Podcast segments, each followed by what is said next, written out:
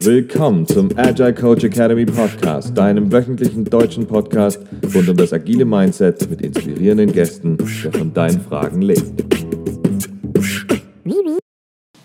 Heute mit den drei Rollen in Scrum, die da sind.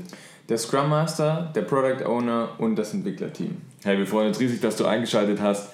Wir erzählen dir zu den Rollen, welche Aufgaben sie erfüllen, welche Verantwortungen sie haben Tiefere Informationen zu all diesen Rollen findest du in einem jeweiligen Podcast oder Video zu den einzelnen Rollen. Also no pressure. Im vorherigen Video oder im vorherigen Podcast haben wir dir erzählt, was Scrum ist. Wir haben dir Scrum allgemein vorgestellt. Schau da rein, falls du noch diese Information benötigst, um es weiter zu verstehen.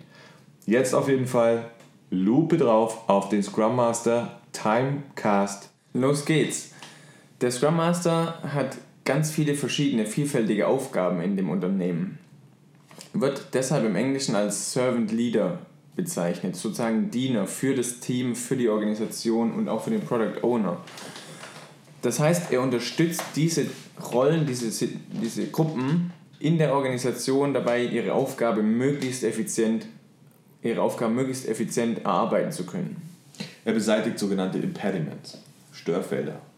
Er ist dafür zuständig, dass das Team im Tunnel voll fokussiert arbeiten kann, klärt für das Team alle internen Prozesse, falls da irgendwelche Ungereimtheiten sind, räumt er die aus dem Weg, erarbeitet es mit dem Team, erarbeitet auch mit dem Team Schwächen innerhalb des Teams, falls irgendeiner der Teammember, der Teammitglieder eine Schwäche hat, ist aber auch für außen zuständig und schirmt eben dieses Team ab. Das Management hat sozusagen keinen direkten Zugriff auf einen der im Development-Team befindlichen Mitarbeiter während eines Sprints und darf die nicht herausnehmen, weil es es irgendwo anders einsetzen möchte. Der Scrum Master ist der Schließer des Teams. Er unterstützt aber auch den Product Owner in der Verwaltung des Product Backlogs. Er hilft ihm, die Product Backlog äh, Tasks zu ordnen und er ist dafür zuständig, dass die Visibility, so sagt der englische Kontext in Scrum, also die Sichtbarkeit gegeben ist, dass jedes Dev-Team-Mitglied immer Zugang und äh, Einblick einfach auf den Product Backlog hat. Zusätzlich muss er sich auch noch um das ganze Unternehmen sozusagen kümmern. Es ist ja ganz wichtig, dass alle im Unternehmen verstehen, wie Scrum funktioniert und warum bestimmte Sachen so in Scrum gemacht werden. Weil nur dann funktioniert dieses ganze Konstrukt wenn alle am gleichen Strang ziehen und alle Scrum verstanden haben. Eine unfassbar wichtige Aufgabe. Mhm. Der Product Owner, next one. Der Name ist absichtlich gewählt, nicht wahr?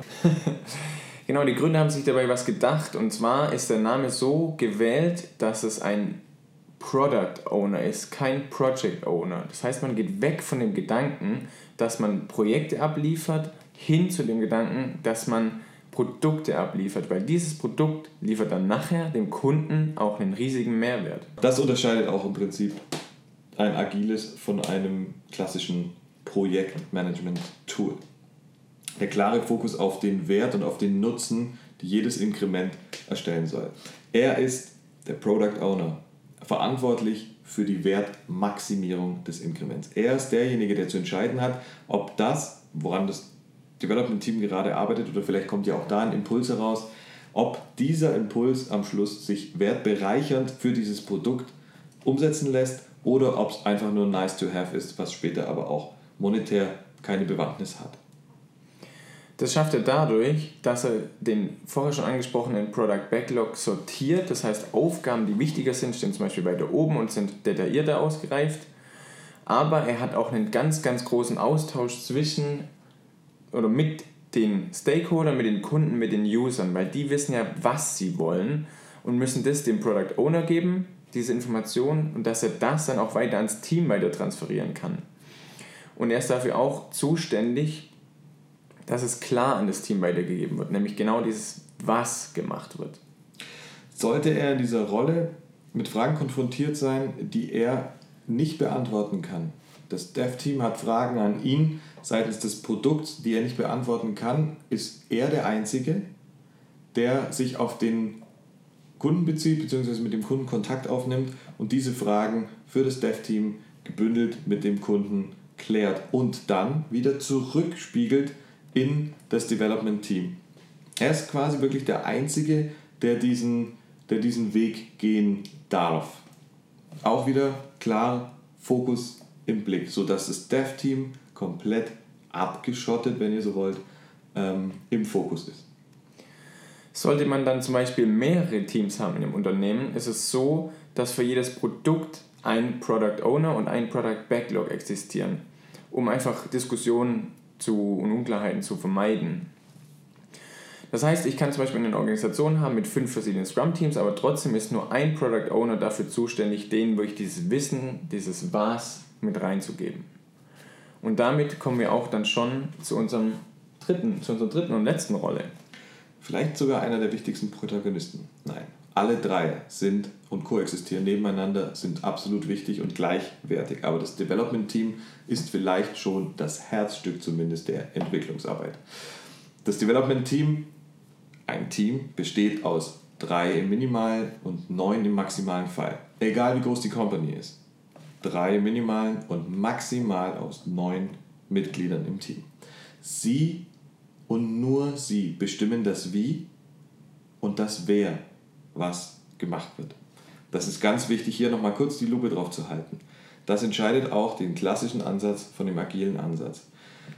Der Scrum Master ist dafür zuständig, dass das Product, äh, dass das Team im Fokus arbeiten kann. Der Product Owner ist dafür zuständig, dass alle Informationen an der richtigen Stelle für alle vorliegen. Und das Team jetzt ist in sich komplett frei in der Erreichung des Ziels. Niemand darf ihnen auch an die Hand geben, wie das Ziel zu erreichen ist. Ach, probier's doch mal so oder so und so und so würde ich das dann gerne haben wollen. Das ist nicht erlaubt und auch Sinn und Zweck des Ganzen, weil das Team aus sich heraus die beste Idee liefert zur Zielerreichung. Und auch die beste Lösung findet zur Zielerreichung. Und das wird im Englischen mit dem Begriff Self-Organizing, also im Deutschen selbstorganisiert, zusammengefasst. Dazu kommt, dass ein Team auch crossfunktional sein muss, das heißt interdisziplinär. Es muss also alle Fähigkeiten haben, um am Ende von jedem Sprint ein funktionsfähiges, fertiges Inkrement liefern zu können, das ich dem Kunden dann nachher vorstellen kann und dann nachher auch einen Mehrwert für den Kunden liefern kann.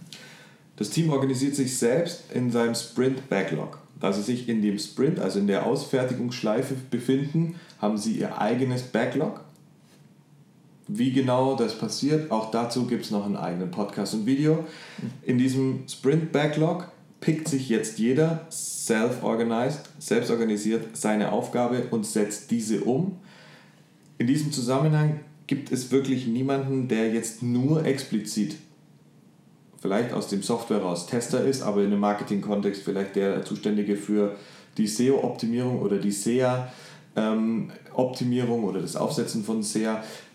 Nein, jeder soll alles können. Gibt es einen Spezialisten, es darf es natürlich geben, dann ist es wichtig, dass dieses Spezialistenwissen mit allen geteilt wird. Denn der Wissensaustausch ist erstens ein sehr, sehr, sehr, sehr wichtiger Wert in diesem Scrum-Kontext.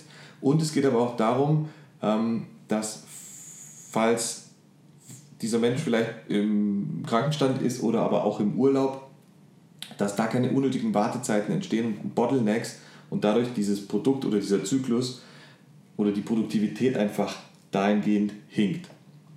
Hey, that's it. So schwer war es gar nicht. Das waren die drei Rollen schon.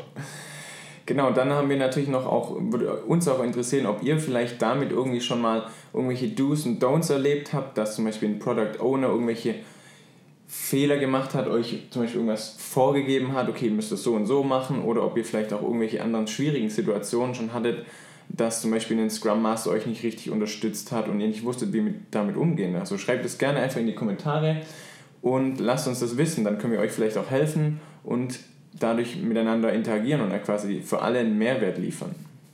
Wir freuen uns riesig, dass du dabei warst. Share das Ganze. Falls du es nur auf den Ohren gehört hast und willst uns unbedingt mal sehen, check gerne mal YouTube, falls genau umgekehrt ist. Du siehst uns bei YouTube, willst uns aber auch gerne auf dem Weg zur Arbeit vielleicht hören check gerne unseren Podcast. Wir freuen uns wahnsinnig. Verbreite unsere Message. Sei gerne ein Teil davon. Schön, dass du dabei warst und habe einen wunderschönen Tag. In der nächsten Folge werden wir euch dann noch die fünf Events von Scrum erklären und wir freuen uns riesig, wenn du wieder dabei bist. Bis dann.